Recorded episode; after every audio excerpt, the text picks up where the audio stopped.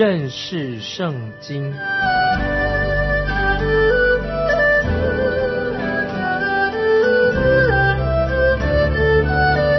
认识上帝的话，把上帝的话带到全世界。本节目是由认识圣经机构和环球广播电台联合制作，欢迎收听。亲爱的听众朋友，你好，欢迎收听认识圣经，我是麦基牧师。我们要看传道书第五章，所罗门他又有新的试验了，这可能会引起听众朋友你的兴趣。所罗门要尝试在宗教信仰里面要找到自己的满足，可是他没有找到。那么我要提几件让你感到惊奇的事情，请听我说。在世界上有许多宗教，虽然宗教很多，会让人变成一个重担，这个宗教变成一个人的重担，很受罪。你看过现在和过去在一些外邦人的国家里面，这个宗教对人的影响。譬如说，举个例子，像印度的状况，印度人智商并不比别人低，可是他们的宗教信仰却让一些印度人总是不能够振作起来，因为迷信的关系。在穆斯林的世界里面，看到这个国家他们四分五裂，一般的百姓生活都很痛苦。也看到南美洲啊，他们的资源很丰富，跟北美一样很富庶的资源，但是却有很多人过了一些很。悲惨痛苦的生活，原因为什么？就是因为他们的宗教的因素，使他们不能够振作。这是我们听众朋友可以去想一想的。当世人放弃的对耶稣基督真诚的信仰的时候，当人不尊重圣经的时候，按照圣经所教导的，人就开始要堕落，远离神的。如果你被啊某一个宗教或者一种信仰已经变成一种重担、一种捆绑的。那么，听众朋友，欢迎你来改信耶稣基督啊！耶稣基督不是一种宗教，基督教的也不是一种宗教。基督教其实并没有固定的仪式，你想过吗？没有固定仪式，所以我们有过各种不同的教会，可以用不同的形式来做对神的敬拜。比方说，你想唱赞美诗歌，你可以唱，你也可以不唱。啊，基督教没有一种刻板的啊敬拜形式，因为基督教所看重的就是你的心啊，人的心。基督徒的意思就是说，你已经悔改信主了，信靠耶稣基督，啊，一些宗教仪式啊，对人是毫无帮助的。请听所罗门怎么说。所罗门说的很好，在传道书五章第一节说：“你到神的殿要谨慎脚步，因为近前听胜过愚昧人的献祭。他们本不知道所做的是恶。”听众朋友注意，我们去教会敬拜神的时候，不是一种迷信。也不是去那边浪费时间。记得，凡是一个教会没有宣讲耶稣基督以及圣经的真理的话，那这个就不是真正的教会了。如果他们不读圣经，不传讲神的道，就不会使一个人变成一个敬虔的人。所以这个时候，所罗门他想说，想希望自己能够变成一个虔诚的人，所以他就进到圣殿里面。可是所罗门告诉我们说，要安静，不要说话，不可以随便许愿。啊，接下来我们看第二节，你在神面前不可冒失开口，也不可心急发言，因为神在天上，你在地下，所以你的言语要寡少。所以这里所罗门做警告：当你在情绪的压力之下啊，如果有传道人对你做叫你呼召呼召你做决志的时候，这个时候我认为说你不要做。任何的觉知，因为这是情绪的压力。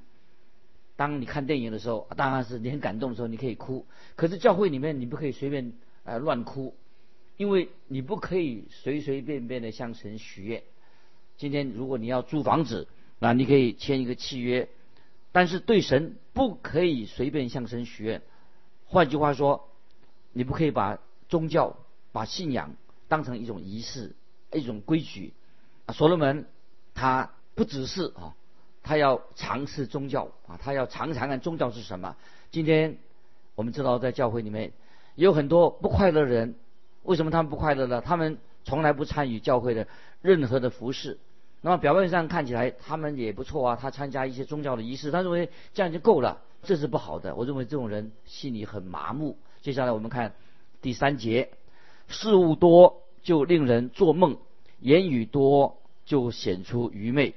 所以听众朋友在教会里面，我们应该安静，不要说一些不该说的话。该说的话你可以说。接下来我们看第四节，你向神许愿，偿还不可言辞。因他不喜悦愚昧人，所以你许的愿应当偿还。这时候再提醒听众朋友，当牧师在讲台上邀请你做决志的时候，叫你信耶稣的时候，我认为说你不可以贸然的答应，除非你真是认真的，你已经真正内心信耶稣了，那么你可以或者可以走出去。我这曾经主持一个聚会，讲到完毕以后。有人就对我做了一个批评，他说我没有邀请年轻人走到台前来做决志祷告，但是我认为我个人不同意这种方式，我认为这种方式不好，我认为这只是一种炫耀自己的一种方式而已。我认为如果他要做决志的话，他可以就坐在位置上做自己做决定，不需要走到前面来，因为他如果是真正。相信耶稣，这个是最重要的。至于说走不走到台前来，这个不是最重要的。很多人曾经呼召的时候，他走上台前，结果后来他人早就已经失踪了，他并没有真正的信耶稣。所以刚才我们读的经文说：“你向神许愿，偿还不可迟延，因为他不许愿愚昧人。”那今天你有没有向神许愿以后没有偿还你的愿，迟延的，不要违背你向神所许过的愿。不可以许过愿以后又违背了你的承诺，还期待说神会保守你，跟你有好密密切的关系。今天我们看到有的人表面上说话的时候好像很敬虔，啊，也做了一些承诺答应你的事情，其实啊没有什么意义。那么这是这是最多也不过说光说不练，说说而已。那么这里在圣经里面很清楚的关于许愿的条例，在立位记已经。告诉我们说，当我们向神许愿的时候，要认真的许愿，因为神要你兑现。今天很多人已经把啊许愿不当做一回事了。那有的人他说他要去去传道啊，结果讲了半天他也没有去，后来他有不再去传道了。那么有的人传道人说他要去传道，结果他也没有好好去讲道。那么有些基督徒也是没有信守向神所许的愿，求神怜悯我们。要强调这里所强调的向神许愿，不是一个宗教仪式而已。因为神期待你说话算话，你要遵守你的承诺所许的愿。那接下来第五、第六节就很清楚了：你许愿不还，不如不许。不可任你的口使肉体犯罪，也不可在祭司面前是错许的。为何使神因你的声音发怒？败坏你手所做的呢？所以听众朋友，当你向神许愿之后，不可以说啊，我说错了啊，不该这么说。我的意思不是这样子。我们向永生的神许愿，我们要还愿哦，听众朋友，神是独一的真神啊。许愿的时候，我们要很诚心的、很慎重的。那接下来我们看第七节：多梦和多言，其中都有虚幻。你只要敬畏神。这里说到多梦和多言。其中多有虚幻，意思是说这些都是虚空的，这些事情不能够取代你跟神的密切、亲密的关系。跟神的关系最重要。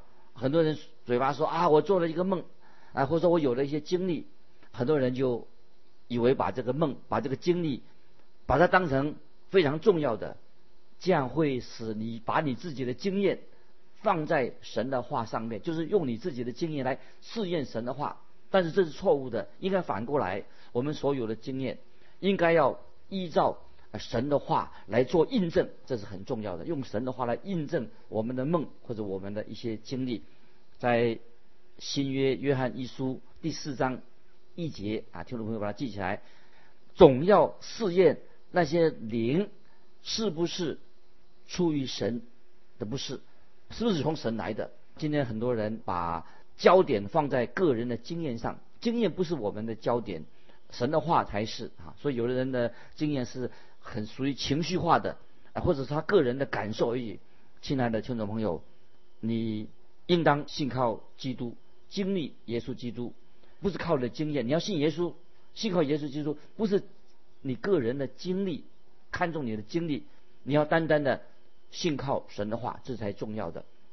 你是信一些宗教的仪式，还是真正的信靠耶稣基督呢？这是你要很重要的。接下来我们看第八节：你若在一省之中见穷人受欺压，并夺去公义公平的事，不要因此诧异，因有一位高过居高位的监察，在他们以上还有更高的。今天我们看到有些人或者富人剥削穷人。成为富人，神一定啊会审判，因为有一位高过居高位的监察，神知道一切所发生的事情，所以基督徒我们应当，如果说你参与一个剥削穷人的计划，你就不应该参加，就要离开这种机构。如果你明白啊，神一定会审判这样的事情，从历世界的历史上，我们可以有许多的历史证明。神一定会眷顾穷人，凡是剥削穷人的人，他们最后的结局，他就是沉沦。神是审判主，要审判这些剥削穷人的人。我们知道，当主耶稣再来掌权的时候，就是在千禧年未来的千禧年的时候，掌权的君王耶稣基督，他一定会为穷人伸冤。神是言出必行的，主耶稣一定会以公正、公平、公义对待众人。所以今天每一个人都要恪尽自己的本分。应该要以公义来对待其他的人，因为神要做审判。接下来我们要读到又是新的一段啊，所罗门他已经透过实验来寻找生命的满足，他寻求满足，他透过科学、透过自然律啊，试过智慧、哲学啊，还有享乐主义啊、唯物论啊，到现在啊也是特别又试过要活在当下这些或者宿命论都试过了，最后他又。试验过宗教，那么现在所罗门在做另外一个实验。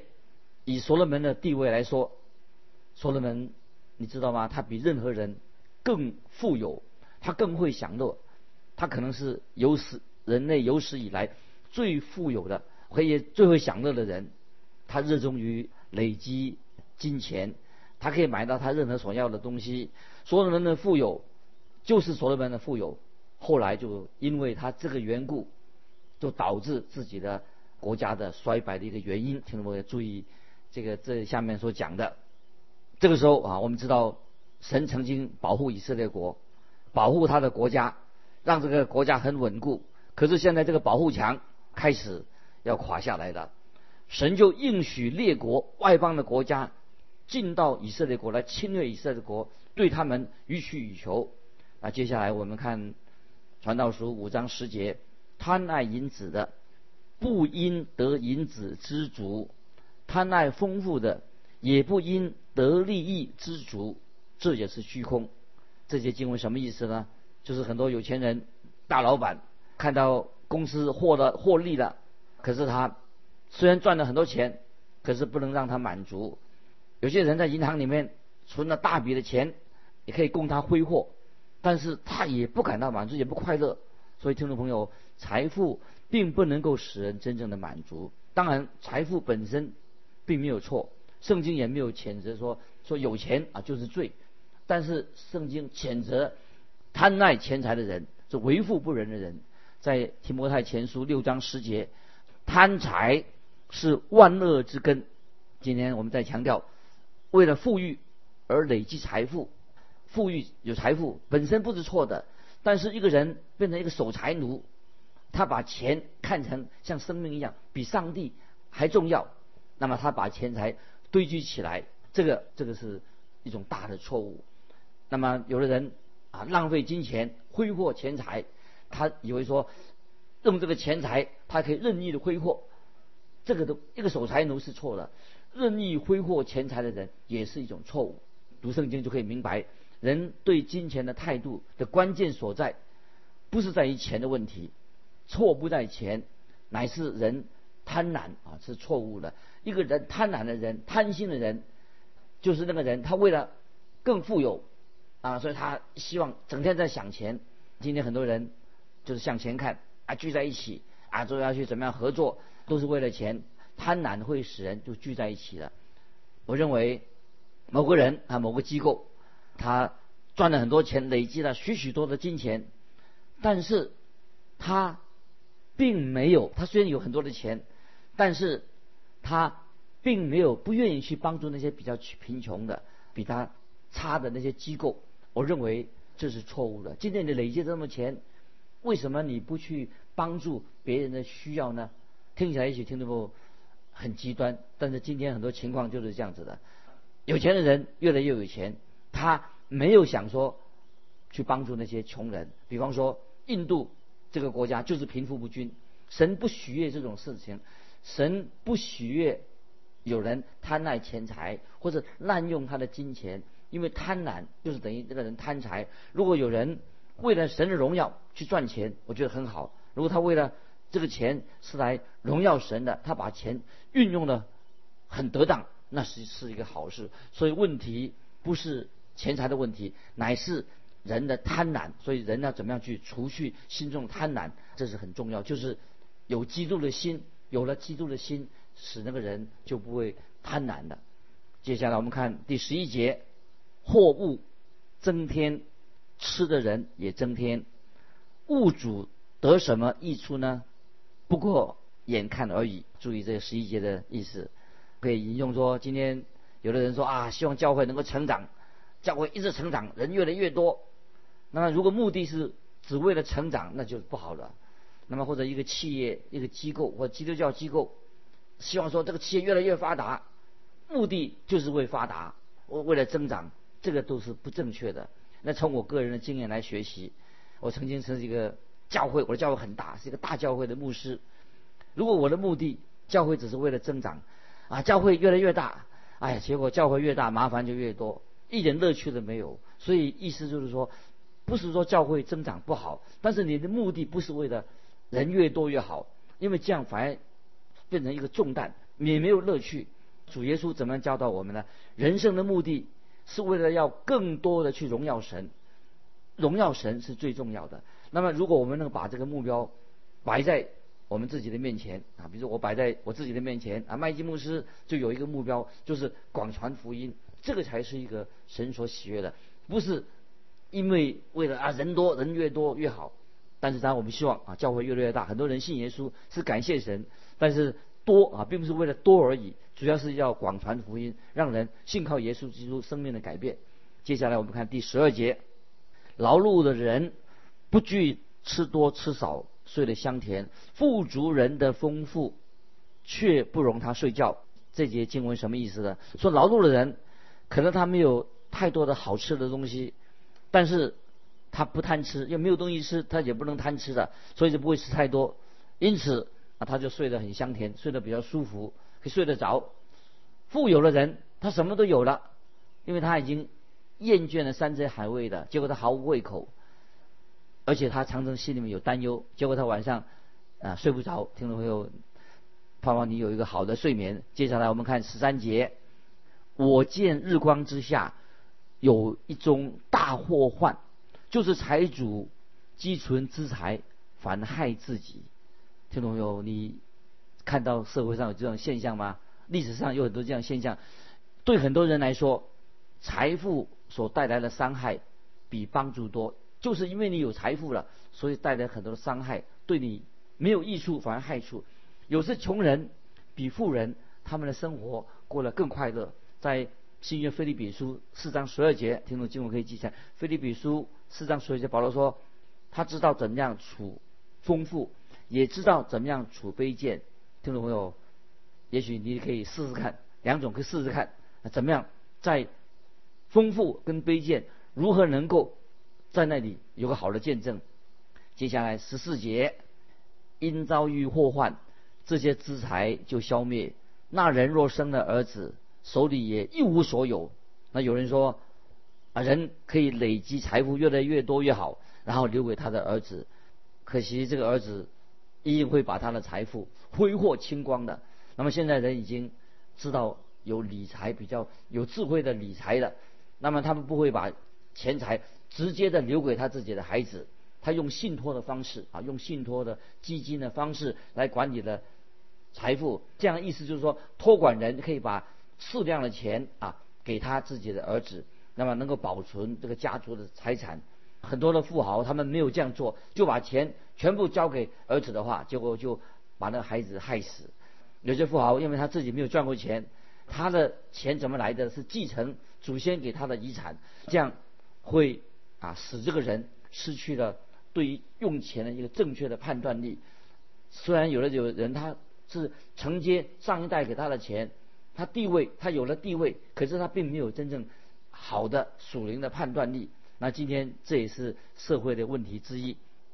今天听众朋友，我们看到，因为国家许多国家的贫富差距越来越大，国家贫富差距一大，就造成社会出了很多的问题，也是很可悲的。所以所罗门深知这一点，所罗门所强调的财富并不能使一个人真正的满足，也不能够真正的解决啊人生所有的问题。不晓得听众朋友啊，你了不了解这个金钱也是神。给我们的，我们要好好的按照神给我们的智慧应用我们的财富，有的要帮助没有的，多的要帮助少的。如果让贫富差距变大，造成了分裂啊，那个就是非常可悲的。所以所罗门在这里已经很清楚的告诉我们说，财富不能使一个人心满意足，也不能够解决人生的问题。接下来我们要进到啊真言书的第六章，那所罗门他曾经。追求过财富了，那也他也享受过财富，所罗门也从财富当中，他想其中得到满足。后来我们知道啊，所罗门他所遭遇的状悲惨状况是什么呢？好，接下来我们看《传道书》六章一二两节。我见日光之下有一种祸患重压在人身上，就是人蒙神是他资财。丰富、尊荣，以及他心里所愿的，一样都不缺，只是神使他不能吃用。凡有外人来吃用，这是虚空，也是祸患。听众朋友，这两段经文我再念一遍，提醒你，并不是啊，要注意，不是钱的问题，乃是人的问题。他怎么样管理他的钱财？那么这里约尔杰这样说：我见日光之下。有一种祸患重压在人身上，就是人蒙神赐给他的资财丰富尊荣，以致他心里所愿的，一样都不缺，只是啊，注意只是，神使他不能吃用，凡有外人来吃用，这是虚空，也是祸患。那听众朋友，这里让我们做一个自我反省，你是不是很贪爱钱财？希望说有一天你成为一个很富有的人。这里说到说，富人有一天因疾病，富人生病了，他这个财产对他有用吗？或者因为他有困难，富人也有困难，对不对？他就没有胃口吃东西，吃不下，这个是不是很惨？有的山珍海味你吃不下，因为你有疾病啊，没有胃口吃，当然这个状况是很不好的。与其听众朋友，有的人说我户头里面有一大笔的存款。一大笔存款，如果你生病了，有什么用呢？你得到一个不治之症，对你有好处吗？所以有人说，在银行里面有一大笔钱，不如有个胃口能够吃得下。所以今天感谢神，心安理得，我们吃的快乐，有个感恩的心，领受神赐给我们的。接下来我们看第三第三节，这个事情就是看起来很悲哀的啊。六章三节，人若生一百个儿子，活许多。岁数，以致他的年日甚多，心里却不得满享福乐，又不得埋葬。据我说，那不到期而落了胎，比他倒好。啊，听众朋友，你默想这些经文，对我们有些什么教训？就是说，有钱人，如果你无论是多有钱，一天只能吃几餐，吃三餐，你能睡几张床，也只能睡一张床而已。不论你现在旁边有多少的医生，多好的医院，也不能够比穷人活得更长久。不一定，有钱人不一定命更长。当他离世的时候，要知道他什么都不能够带走。我们的寿衣啊，人死亡死人穿的衣服是没有口袋的，所以旧约的约伯，他很有钱，他也很有智慧。约伯他说：“我赤身出于母胎，也赤身回归。赏赐的是耶和华，收去的是耶和华。”所以听众朋友，我们知道啊，人如果要靠自己，我们没有办法给今生带来的喜乐。不但今生不能快乐，死后也不能够进到神的国。所以，钱并不能够解决你快乐的问题，也不能解决你永生的问题。所以，听众朋友，我们要注意啊，活在一个人活在世界上，就算你有钱啊，对你仍然是一个虚空的子，对你毫无用用处。一个人如果没有永生的盼望，那么你所有的一切都是。一切都是虚空的虚空啊！听众朋友，我们读传道书的时候，应该对我们个人的信仰、个人我们的信心啊，我们的生活有一个好好的反省。那么，我们活在这个世界上，不是过一个虚空的日子，乃是信主啊，就有了永生的盼望。凡事都不是落空的，乃是过一个有意义、容神益人的生活。这是真言书所告诉我们一些重要的。生命的学习，也生命之道。今天我们就分享到这里。听众朋友，如果有你感，你有感动，欢迎你来信跟我们分享你的信仰生活。来信可以寄到环球电台认识圣经麦基牧师说。愿神祝福你，我们下次再见。